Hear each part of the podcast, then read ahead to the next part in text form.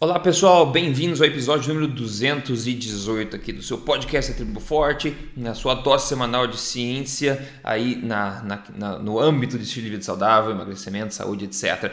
Hoje a gente vai falar sobre um estudo bacana novo que saiu aí, onde está comparando uma dieta cetogênica a uma dieta baixa em gordura. Não só isso, uma dieta cetogênica baseada em animais com essa dieta baseada em plantas low fat, baixa em gordura. Então, um papo interessante, acho que tem várias nuances que a gente vai poder conversar aqui ao longo deste episódio de hoje aqui. Vamos ver como é que vai, como é que tudo vai acontecer. Bom, Dr. Souto, bem-vindo a esse papo, tudo bem?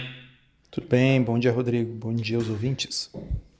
Bom, pessoal, um panorama para vocês entenderem o que a gente está falando hoje aqui. Então, saiu um novo ensaio clínico bem, é, ensaio clínico randomizado, bem controlado, né? Que entrou em pré-publicação agora, na verdade, dia 6 de maio, feito pelo Kevin Hall, uma pessoa que a gente já falou antes aqui, feito com 20 pessoas que foram admitidas no centro de pesquisa durante o estudo, ou seja, foi um estudo extremamente bem controlado, onde todas as refeições foram dadas às pessoas dentro da clínica. Então é muito bem controlado nesse sentido, né?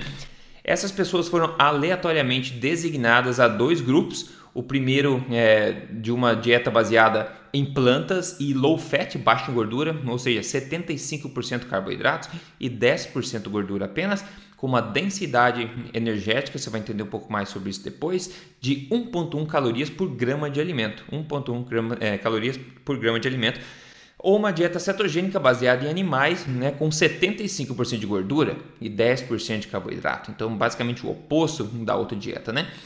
É, e a densidade energética dessa dieta é o dobro da outra, é 2,2 é, calorias por grama, né? O dobro. As pessoas participaram de cada um desses uh, grupos, é, de cada um desses braços, digamos assim, por duas semanas. Então, as pessoas foram aleatoriamente colocadas em um grupo por duas semanas, depois imediatamente seguiram o outro, a outra dieta por duas semanas. Né? Os cientistas proveram, como eu disse, todas as refeições e as pessoas poderiam comer o quanto elas quisessem, ok? Era ad libitum, então você pode comer quanto você quiser, com pouco ou com muito você quiser. A conclusão desse estudo aí foi que o pessoal da dieta low fat baseada em plantas, né, teve realmente um aumento bem maior de glicose e insulina no sangue, enquanto o pessoal da cetogênica entrou em cetose, né? os corpos cetônicos aumentaram no sangue. No entanto, eles notam que o pessoal da cetogênica comeu em média 683 calorias a mais do que o pessoal da low fat, baseada em plantas, né? comeram mais calorias, uma quantidade considerável. Aí. Então, o estudo concluiu dizendo que a dieta low fat, né, baseada em plantas, pode ser proveitosa aí para a perda de peso por controlar melhor o apetite e a cetogênica pode auxiliar com certeza no controle glicêmico de insulina, que ambos ficaram mais baixos, a gente já sabe disso há muito tempo. É, em, em, termos de perda de peso, né, perda de peso, eles notaram que existe uma perda rápida de peso né, na cetogênica na primeira semana e depois uma perda total aí em duas semanas que totalizou em 1,77 quilos em média. O pessoal da low fat, baseado em plantas, perdeu peso mais lentamente na primeira semana e depois totalizou um total aí de 1,09 quilos, né? em comparação a 1,77, uma diferença muito pequena, nem sei se foi estatisticamente significante. Porém, eles focaram no fato de dizer que o pessoal que comeu uma dieta low fat baseada em plantas né, perdeu mais gordura do que o pessoal da cetogênica.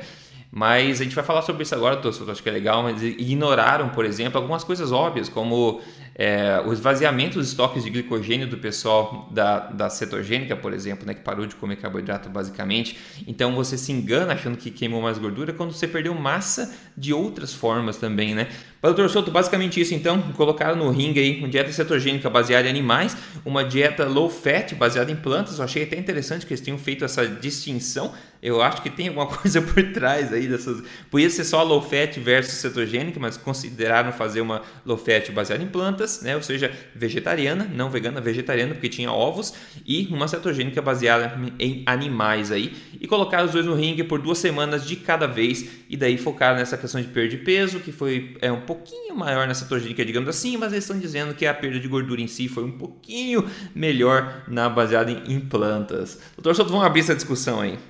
Vamos lá. Uh, Rodrigo, é, como você bem pontuou, é um exame bem feito, uh, desculpa, é um estudo bem feito, um estudo bem conduzido, não, não, não, precisa, não devemos nos precipitar e jogar pedra no estudo, porque daqui a pouco ele chega a alguma conclusão um pouco diferente do que a gente imaginava. Na realidade, o legal da ciência é justamente quando a gente pode desafiar um pouco as nossas crenças. Tá?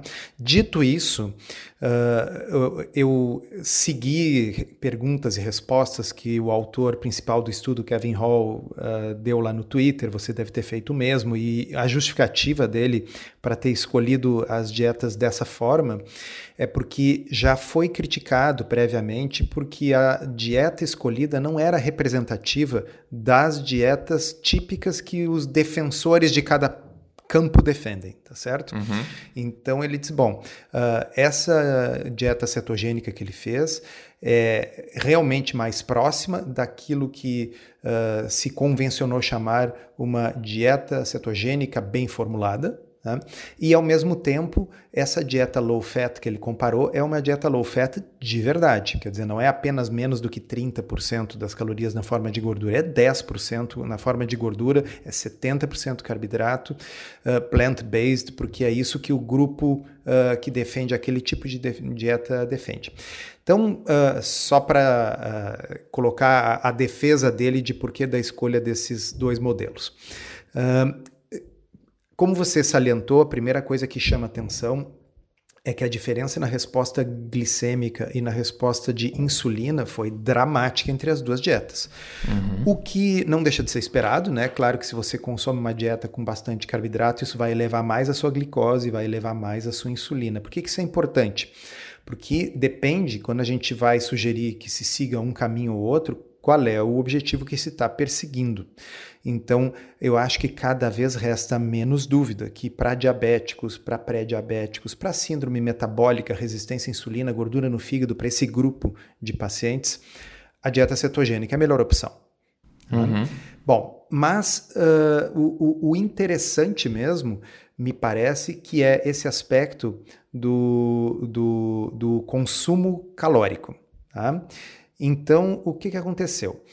Uh, houve uma redução do consumo calórico nos dois grupos. Tá? Então é importante dizer assim que uh, não existe ali um grupo, um terceiro grupo controle que não fez dieta nenhuma, mas as pessoas, quando comparadas consigo mesmas antes de entrar na dieta, perderam peso nos dois grupos.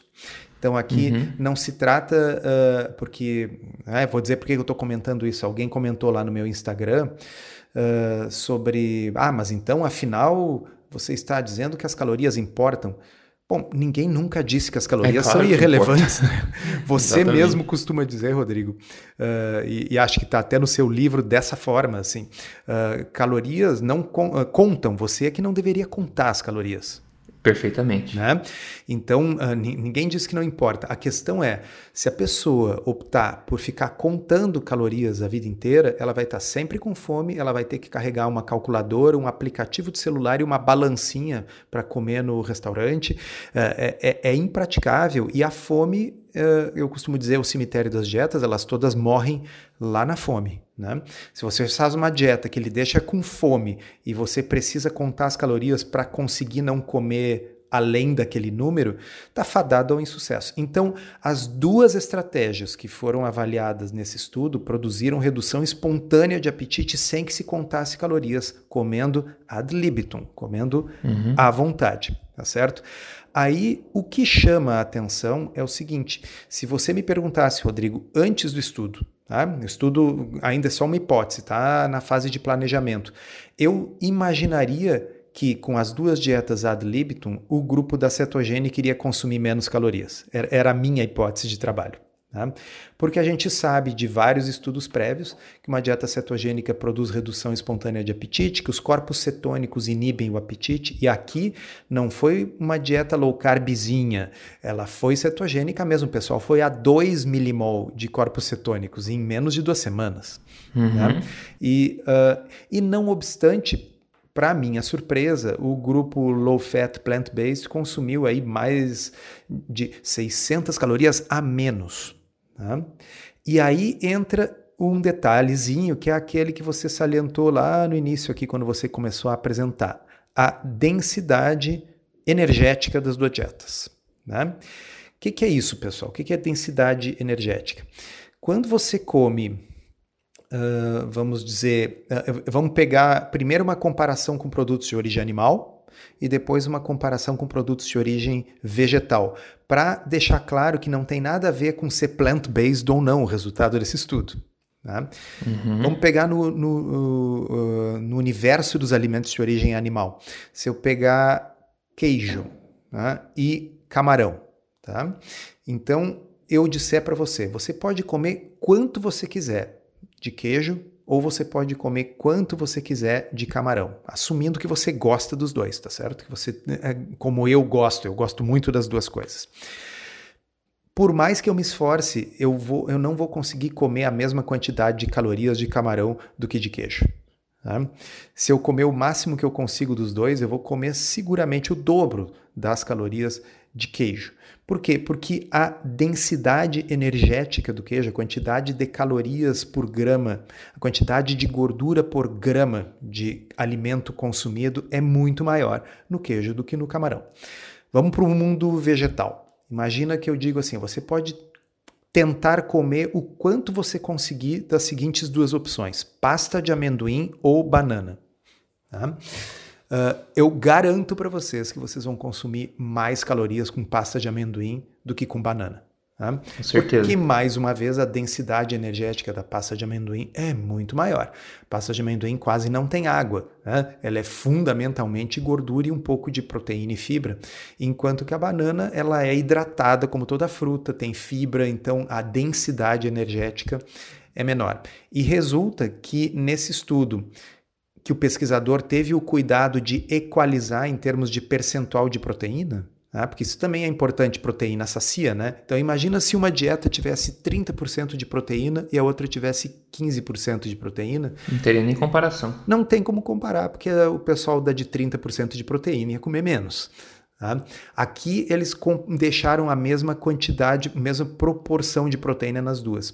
Então, basicamente, na minha interpretação, é que o que, o que eles testaram aqui, mais do que simplesmente low fat versus low carb, foi uma dieta de alta densidade energética e uma dieta de baixa densidade energética. E resulta que isso fez uma grande diferença, né?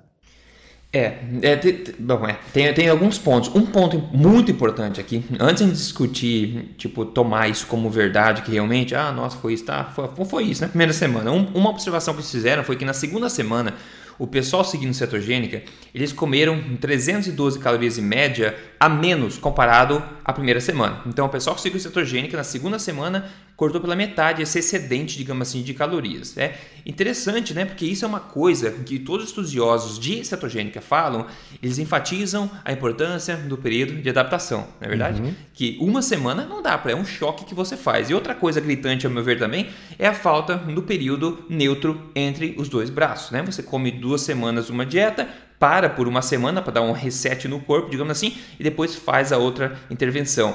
Mas o que mostra bastante aqui a, que a primeira semana se difere da segunda é que esse excedente de 600 e poucas calorias da primeira semana caiu pela metade já na segunda. Então a gente não sabe, por causa que não teve continuidade do estudo, como é que essas pessoas iriam se comportar ao longo de três, quatro semanas, digamos assim, após que elas iam se adaptando a ambas as dietas, né? Que é uma coisa que fica no ar. É, eu acho que você tem toda a razão. E aí a dificuldade desse tipo de estudo é você conseguir recrutar pessoas dispostas a largar a vida e a ah, família ah, para ficar trancados claro. por 28 Exatamente. dias. Né, fazendo estudo não é fácil e é muito, muito caro. Uh, então, talvez nós nunca vamos ter o, o experimento perfeito, né? Que seria, nossa, fazer um estudo de seis meses com gente trancada e comendo só os que os pesquisadores dão. Porque eu concordo, Rodrigo, eu tenho certeza que no longo prazo o pessoal da cetogênica ia ficar com o apetite ah, cada vez mais inibido e ao mesmo tempo ia estar muito mais satisfeito com o que estava comendo. Tá? Me chamou muita atenção que eles fizeram questionários de fome, satisfação, sensação de plenitude ah, gástrica. isso aí é astrologia, e, né? É, e, e, nos questionários os resultados deram iguais. Porque é, a, é. a, minha tendência seria pensar assim: bom, claro, o pessoal da plant-based low fat comeu menos porque aquilo tem gosto de papelão e eu, eu também comeria menos, né? Eu comeria o suficiente para não morrer de fome se eu fosse obrigado a comer uma dieta de 70% carbo com apenas 30% de ultraprocessados, ou seja, a maioria é, é, é, tipo comer papel e serragem, né? E, mas, enfim, pelo menos nesse questionário aí, uh, eles disseram. Ainda assim, eu acho que eu estou me adiantando um pouquinho naquilo que eu vou querer comentar depois, mas eu acho que esse estudo ele pode ser útil para refinar a forma como a gente propõe e faz a nossa alimentação forte ou low carb, especialmente para aqueles de nós aí que estão nos ouvindo e que tenham alguma dificuldade, que estão fazendo e, e não estão conseguindo perder peso, né? Uhum. É, tem o... Mas tem uma outra... Oi, fala. Eles falam só um ponto importante sobre isso ainda, é que eles notaram também que o pessoal que comeu plant-based, né, low fat, ele comeu muito mais volume, né, como consequência, um corolário que a gente tem falado até agora, muito mais volume de comida, 2.1 quilos em média, comparado a 1.4 quilos do pessoal da cetogênica, né, como a gente estava falando aí da questão do volume, da densidade energética das coisas. Essas pessoas estavam também queimando menos calorias, tá? O pessoal que comeu o alto carb é, baseado em planta, o metabolismo das pessoas estava queimando menos calorias consideravelmente durante o dia e durante a noite também, durante o sono, comparado ao grupo da cetogênica também, nesse curto período de tempo que eles estudaram. São duas coisas interessantes. Né? O pessoal comeu mais a cetogênica, porém estava queimando mais calorias. Na segunda semana caiu esse excedente de calorias e essa queima do metabolismo continuou baixa. Então, no fim das contas, a gente ia ver que as coisas iam mudar ainda. Então, por isso que é uma pena que não se continuou nesse sentido. Exatamente. Então, assim, uh, eu quero ecoar o que o Rodrigo está falando aqui. Eu não penso que esse é um estudo que mostra que se você quer emagrecer, o certo é fazer uma dieta plant-based low fat e não uma dieta cetogênica. Primeiro, porque em ambos casos estava havendo perda de peso. Uh, e segundo, porque com certeza é bem mais saboroso, fácil de seguir uma dieta low carb cetogênica. Eu quero ver em condições de vida livre o pessoal conseguir manter uma dieta de 10% uh, uh, de gordura. Então não se trata disso. Tá? Outra coisa que é muito importante explicar, você pincelou isso aí, é a história da análise de quem perdeu mais gordura e quem perdeu massa magra. Tá? Uh, é sabido, e não é de hoje, isso está nos livros já, que quando a gente sofre uma desidratação, né, a gente está perdendo água dos tecidos que não são o tecido adiposo, porque afinal o tecido adiposo, a gordura do corpo, ela, a gordura e, e, e óleo e água não se misturam, como vocês sabem. Né? Então, quando a gente está mais hidratado, a gente está hidratado na massa livre de gordura, na massa magra. Tá? Então, em outras palavras, o músculo pode ficar mais hidratado e o músculo pode ficar mais desidratado. Quando a gente faz uma uh, dieta cetogênica, a resposta aguda à dieta cetogênica é depletar o glicogênio. Vamos traduzir isso para o português. O corpo armazena glicose na forma de glicogênio, no músculo e nos fígados, uh, nos músculos e no fígado. Quando você faz uma dieta cetogênica, a resposta aguda é que o corpo use aquele glicogênio todo para depois começar a usar a gordura como fonte de energia. Então, depois de alguns poucos dias em dieta cetogênica, você perdeu o glicogênio. E o glicogênio estava onde? No músculo. E o glicogênio é uma molécula hidratada. Cada molécula uhum. de glicogênio leva consigo várias de água. Então você está fazendo o músculo pesar menos. Isso vai aparecer em bioimpedância como uma perda de músculo. Isso vai aparecer inclusive na densitometria de corpo inteiro, que é o DEXA, como perda de músculo. Mas você não perdeu o músculo, você não perdeu carne ali. Você só murchou a carne do seu conteúdo de açúcar e água. Tá certo? Um exemplo uh, clássico de real disso aí é, por exemplo, o pessoal que faz fisiculturismo antes da competição, né? Eles cortam sal, ficam chupando gelo, não tomam nem água. Eles dão aquela secada, secada de gordura mesmo, forçar o corpo a queimar a maior quantidade de gordura. Chega um dia antes da competição, de subirem no palco para se mostrar, eles enchem a cara de carboidratos. Por quê? Para eles inflarem de volta os músculos, como você está falando. E, e então o que acontece nisso que você descreveu e acho que deve estar tá claro para quem está nos ouvindo, mas só para deixar bem óbvio, não é que aquele macarrão que ele comeu na véspera vai fazer ele ganhar músculo da noite para o Está inchando o músculo com água e açúcar, tá certo? Água e glicogênio. Então, uh, o que o estudo sugere, quando você vê ali, é que o grupo uh, da cetogênica perdeu cerca de, se não me engano, um quilo, um quilo e meio de massa magra em duas semanas. Isso é absolutamente impossível. E, a bem da verdade, na discussão do texto do artigo, Kevin Hall admite isso. Tá? Mas uh, uh, por, que, que, eu, por que, que nós estamos pisando nisso? Curiosamente, eu ainda não vi a imprensa repercutindo esse estudo, talvez porque só se fale em coronavírus e tal, porque em tempos normais já estaria com mensagens do tipo Esqueça essa dieta louca da moda Atkins da proteína, você só vai perder músculo com ela. O caminho para emagrecer é uma dieta vegetariana low fat. É, tá? calma que tá em pré-print ainda, tá? É. Talvez seja até por isso. Tá, é, se bem que eles nunca se furtaram né, de fazer manchete Não, porque estava em pré-print. Uh, outro aspecto uh, interessante é o seguinte: se vocês olharem a, a diminuição de gordura avaliado ali pelo DEXA, parece que realmente diminuiu um pouco mais a gordura no grupo uh, low fat do que no grupo low carb. Mas aí é que tá, a gente esperaria que tivesse essa diferença nesse período de 14 dias, porque o grupo low fat consumiu 600 e poucas calorias a menos.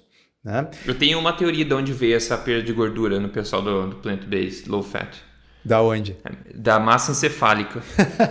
é. Inclusive, uma coisa que corrobora o meu esse ponto é uma coisa observada no próprio estudo, que mostrou que o pessoal que fez cetogênica aumentou o LDL, enquanto mantendo o tamanho das partículas o mesmo, enquanto o pessoal das plantas teve uma, uma baixada considerável no LDL. A gente sabe que o nosso cérebro é feito de colesterol, então tem a coisa aí.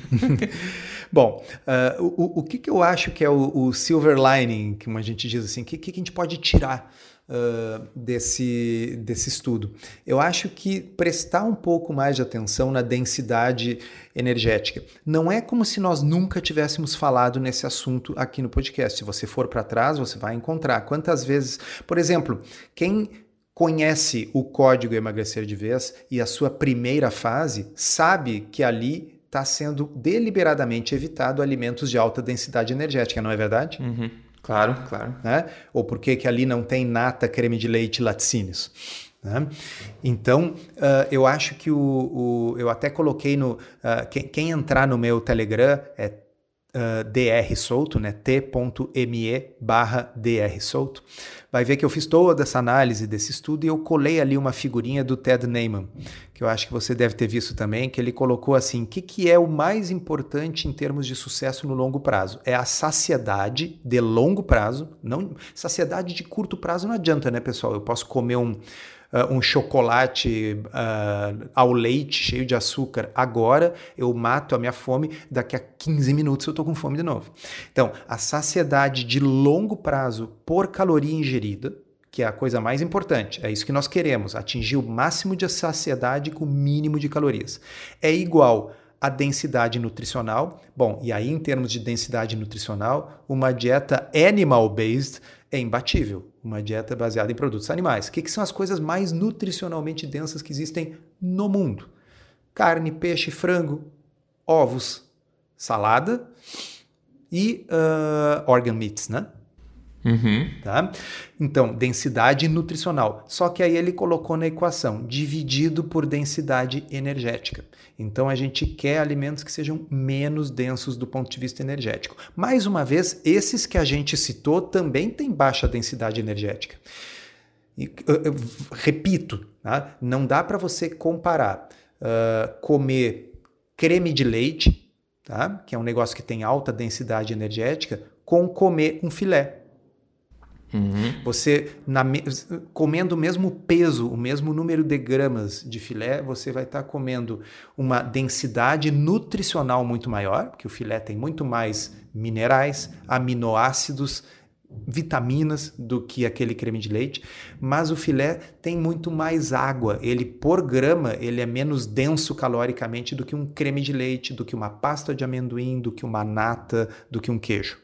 Eu tenho um exemplo na cabeça aqui para dizer. No, no, podcast passado eu falei, semana passada ou na outra semana eu postei um vídeo no, no YouTube falando dessa batalha nutricional. Você pega um alimento, no caso foi o peito de frango versus o brócolis, e avaliando em três diferentes categorias. A última categoria de avaliação é a densidade energética, onde a gente pega né, as calorias e o peso e vê quanto, quantas calorias por grama. No caso do, do peito de frango, que é uma, uma, uma rica em proteína e baixíssima em gordura, 500 calorias, né? Eu avaliei 500 calorias de peito de frango, 500 calorias de, de brócolis. 500 calorias de peito de frango dá 289 gramas. 289 gramas uma pessoa consegue comer na boa, né? Só que 500 calorias de brócolis dá 1,5 kg de brócolis. Para vocês entenderem, entendeu? A densidade energética do brócolis é muito menor do que a do frango. Só que uma coisa pertence à realidade, a outra não, né? Comer um pé de frango, sim. Agora, comer 1,5 kg de brócolis, ninguém consegue também. Mas só vocês entenderem esse conceito de densidade energética. Eu fico feliz que o Ted Neyman tenha tenha visto o código lá, porque lá em 2015 já falava sobre isso, pô. É, então assim, não, não, não é que nós descobrimos a roda agora uh, e descobrimos que a densidade energética é importante. O que eu achei legal é ele ter feito em condições completamente controladas, com, né, em, em, que são raros esses estudos nutricionais em condições 100% controladas. A maioria das vezes você orienta as pessoas a seguir uma determinada dieta e acredita que elas seguiram em casa. Os estudos, os ensaios clínicos randomizados são feitos assim. Tá? Aqui não, aqui você tem um controle total e ele controlou para a quantidade de proteína. Tá? E confesso, eu não imaginava que a densidade nutricional fosse ter, a desculpa, a densidade energética fosse ter o peso que, teu, eh, que teve. Eu, a minha hipótese, a minha hipótese pessoal solto, é que mesmo do jeito que foi feito o estudo, que o pessoal da cetogênica iria comer menos calorias espontaneamente. E talvez viesse a comer, né, Rodrigo, se o estudo durasse um mês ou dois. Tá? Sim. Uh, e outra coisa é o seguinte: não, eu acho que não é muito realista da forma que a gente conduz a nossa dieta low carb, a nossa alimentação forte, que, que a dieta vai ter apenas 14% de proteína. Exato, né? é, exato então, exato. no mundo real, a, a low carb ela tem mais proteína e isso faria com que as pessoas comessem menos. Né? Então a coisa ela, ela foi desenhada para que a quantidade de proteína fosse igual nos dois grupos. Acontece que você chegou no máximo possível de proteína que você conseguiria numa dieta plant-based e estava no limite inferior do que você comeria de proteína numa dieta baseada em animais e comida de verdade. Né? É, tem um problema sério a respeito do veganismo e todo mundo sabe que é uma dificuldade enorme em se conseguir consumir energia. Né? O pessoal que faz uma dieta vegana baseada em alimento de verdade, que é uma coisa.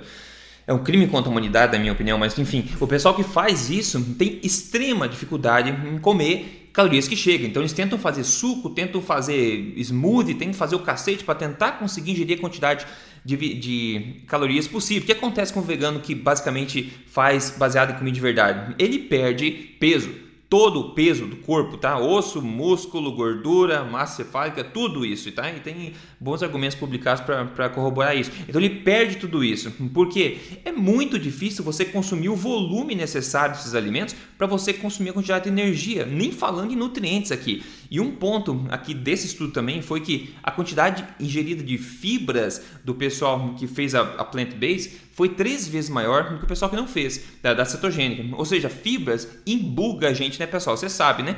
Embuga, não vai matar a fome, vai te dar aquela matar a fome no momento, vai deixar embugado. Eu queria também que vocês tivessem acompanhado a quantidade de vezes que o pessoal foi no banheiro aqui, comparando o, o, o, cetogênico com o plant-based. Com certeza teria diferença.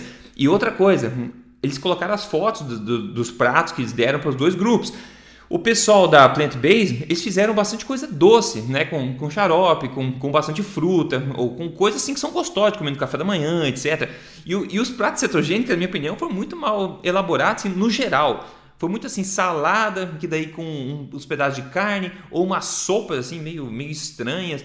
Então, assim, enfim, foi um estudo interessante para tirar algumas conclusões mas nem de longe, como você falou, uma coisa que se aplica ao estilo de vida em vida livre. Mas eu quero dizer que não foi para mim uma surpresa que o pessoal, não que o pessoal de cetogênico tenha comido mais, porque como você falou, ambos comeram menos que eram que estavam comendo antes. Mas o principal é quando você começa a comer sem comer um monte de refinados, uma dieta baseada em plantas, você tem extrema dificuldade em consumir uma quantidade de calorias necessária. Entendeu? E esse é um ponto importante na minha opinião. É, então acho que de prático, para quem está nos ouvindo, que uh, o que, que acontece? Você tem aquelas pessoas que fazem, uh, adotam um estilo de vida low carb, adotam uma alimentação forte, tem uma perda de peso tranquila, né? melhora os seus exames, perdem vários centímetros de, de cintura, e outras pessoas que seguem a mesma orientação parecem ter resultados Uh, diferentes. Né? Então, eu diria que para quem está tendo sucesso, obviamente não muda nada, que time que está ganhando não se mexe. Para quem está tendo dificuldade, vamos pensar um pouco, além de pensar em gramas de carboidrato, quantidade de carboidrato, que é o que a gente sempre salienta muito, pensar um pouco na questão da densidade energética. Tá? Eu acho que para mim, sinceramente, Rodrigo, é o que a gente espreme, espreme, espreme, tira desse estudo como algo uh, útil. Né? Ele coloca, salienta que a densidade energética ela também é importante. Né? Tá bem, ela é a coisa mais importante de todas? Eu acho que não. Como é que eu acho que não? Porque nesse próprio estudo, o grupo da low carb, que estava com uma densidade energética super elevada, ainda assim estava perdendo peso, podendo comer à vontade. Então, o mais importante de tudo são as escolhas dos alimentos. É você tirar no caso de uma low carb, os alimentos com açúcar, os alimentos com amido, e aí com isso você permite que o corpo queime gordura. Isso estava acontecendo ali. Né? Mas a gente pode otimizar para quem estiver tendo dificuldade. E aí os principais dois grupos que eu chamaria atenção para as pessoas cuidarem é laticínios e as nuts. O que é nuts? Nozes, castanhas, amêndoas, amendoim e as pastas de nuts e as receitinhas feitas com nuts. Com certeza, e gorduras adicionadas também. E gorduras adicionadas também. Aquela que você né, coloca manteiga e óleo de coco no café. Né? Se está dando tudo certo na sua vida, tá bem. Mas se você está com dificuldade de perder peso, daqui a pouco é porque você está. Imagina a densidade energética de um café com manteiga. É, não, exatamente. Eu falo, se for para substituir uma refeição, dá tudo bem de vez em quando. Agora, se for para adicionar Aí você está adicionando boa, boas calorias. Tem um ponto, é, para a gente finalizando aqui, um ponto chave, na minha opinião, que ambas dietas são totalmente inversas ao conceito de alimentação forte na questão energética e nutricional. Ambas as dietas desse estudo tanto a cetogênica quanto a low fat são constituídas de 85% energia e somente 15% nutrição, que a gente já falou aqui, que são as proteínas. E outra coisa, a alimentação forte que eu falo, a gente tenta tirar esses refinados, os processados, as farinhas, independente do tipo de farinha, eu sugiro que as pessoas eliminem para realmente evitar o problema de exagero de densidade energética e aumentar a densidade nutricional, porque uma coisa geralmente vem com a outra. E não é 15, se limitar a proteína a 15% e consumir 85% de energia é uma coisa meio louca, né? Uma coisa que não se aplica muito. A quantidade de nutrição tem que ser maior. E é óbvio que consumir 85% da energia é muito mais fácil consumir se gorduras e alimentos gordurosos, né? O volume é muito menor. 85% de energia vindo de alimentos vegetais fibrosos de grande volume é muito mais difícil e ambas são más escolhas. Eu não aprovaria nenhuma delas como é, nem para perder peso e nem como estilo de vida, na verdade, como melhores estratégias. Mas como eu falei, são interessantes a gente avaliar no contexto desse estudo aqui, mas não se aplica como estilo de vida e é por isso que é diferente tanto no código quanto em, em outros conhecimentos que a gente tenta compartilhar por aí, né? É, e vocês aí que, que são assinantes do Tribo Forte e podem ver todas as aulas das últimas Tribo Forte ao vivo, deem uma olhada na última aula que o Rodrigo deu no Tribo Forte. Lá e vocês vão ver que, né, como é que ele, você fazia o prato lá. Primeiro, foque na proteína. Né? É, a nutrição. Foque na nutrição. E aí depois, bom, o resto você completa. Né? Então, se, se o prato fosse montado assim, não ia ser 14% de proteína como era nesse estudo. Então, uh, repito, a única vantagem é que ao equalizar a proteína nos dois grupos, a gente pode isolar a variável da densidade energética e ver a importância que ela tem. Mas é que, como é que você ia fazer uma dieta low-fat, plant-based, que tivesse mais do que 14% de proteína? tá Exato, certo? ia ser muito é, difícil. É, é, muito difícil. Então, uh, existem certos limites práticos de como que você vai montar um ensaio clínico randomizado e você tem que fazer escolhas. Bom, vou sacrificar uma coisa para estudar a outra e tal. Né? Mas deem uma olhada na, na, na, aula do Rodrigo do último Tribo Forte ao vivo. É, eu falei de proteínas lá, foi, foi bem legal. Pessoal que não tem acesso, tem acesso a todas as palestras também, mais 550 receitas, é só entrar em triboforte.com.br, pessoal. É, vale a pena, tá? Vale a pena. O, bom, o Elber Bruschi, que mandou o antes depois dele aqui, falou que se dane o primeiro braço do estudo, se dane o segundo, você coisa diferente. Ele falou: Olá, Rodrigo, após começar é, a segui-lo, comecei a aplicar seus ensinamentos sem passar nenhum desconforto. Já eliminei 20 quilos, você está salvando vídeos, parabéns. Ele mandou a foto do antes e depois dele, que uma diferença grande faz 20 quilos numa pessoa, né, pessoal? Então, de novo, se você está seguindo qualquer coisa, está funcionando para você, Ótimo, né? Volte aqui daqui dois meses, você vai mudar de ideia. uma, coisa que não está funcionando para você, siga em frente. Se você está precisando otimizar, tire as informações que a gente falou de hoje aqui. Preste atenção na densidade é, energética, nos, na, no, no, que você está adicionando à sua dieta, na energia vazia que está adicionando, né, independente da tua estratégia alimentar, e tende a se, enfim, é, se reconectar e se realinhar às boas práticas de estilo de vida saudável. Doutor Souto, ah, tá, tá quase esquecendo. O que que o que, que foi degustado na, na tua refeição? Vai ser agora, depois do podcast? Hum, bom, então assim, agora é quase horário do almoço. Eu ainda eu estava começando a imaginar o que, que eu vou comer, assim, que eu ainda não decidi. Uma possibilidade é o famoso açougue que eu tenho a meia quadra daqui, que faz churrasco pronto. Tá? Então talvez eu vá ali pegar um, um, negócio que tem bem mais do que 14% de proteína. Uh, e hoje de manhã eu não ia comer nada, mas aí era um pouquinho antes do podcast me deu fome e eu tinha já prontinho na minha geladeira, porque eu tinha feito na véspera uns ovos cozidos. Uhum. Uhum. E aí eu comi dois ovos cozidos. Ovo cozido, pessoal, é um, é um troço assim bem simples, né? bem fácil, não precisa nenhuma habilidade culinária, é só ferver o raio do negócio na panela. Tá? E, e, e, nossa, como é saciante e gostoso. É um, aliás, é um belo exemplo para fechar a nossa conversa aqui e dizer o quê? É um alimento com bastante proteína, com baixa densidade energética. Portanto, é a coisa mais saciante que você pode comer. É, com certeza, exatamente, muito bom. É verdade, e você faz alguns e você guarda na geladeira e dura vários dias. Tá com fome, vai lá, pega um salzinho, põe em cima, pô, acabou. É. Muito, muito bom. Ah, lanchinho fácil e prático, bom tá aí, ó. Exato, não precisa se intoxicar no lanche, viu, pessoal? O pessoal fala lanche, a gente acha que é sempre um biscoito, alguma coisa assim. Não, não, não, não, não, precisa. Não precisa se intoxicar, não. Ontem eu coloquei na panela de pressão um baita de um pedaço de porco que eu não tinha feito antes, era um ombro, né? pork shoulder, que fala um ombro. Coloquei a panela de pressão lá com umas ervas, fica uma delícia. Qualquer carne você coloca na panela de pressão, uma maneira muito preguiçosa de fazer, muito prática de fazer. Fica suculento, fica gostoso, só com sal, mas fica uma delícia. Então, pessoal, a mesma dica continua agora em tempos de, de quarentena, de isolamento.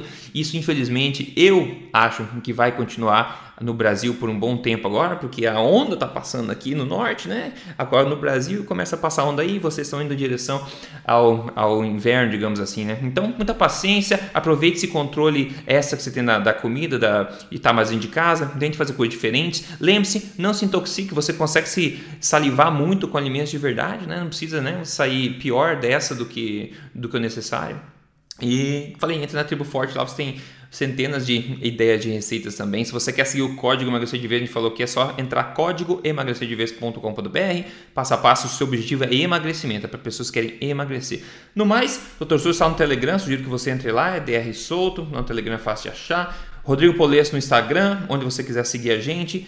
Pessoal, tranquilo, né? Tranquilo. Espero que vocês possam passar adiante esses podcasts aqui, são 100% gratuitos. A gente sempre recebe mensagens de pessoas que estão sendo impactadas positivamente por esse conhecimento. A gente consegue abrir a cabeça das pessoas uma de cada vez, nem que seja assim, né? A gente consegue fazer, fazer diferença.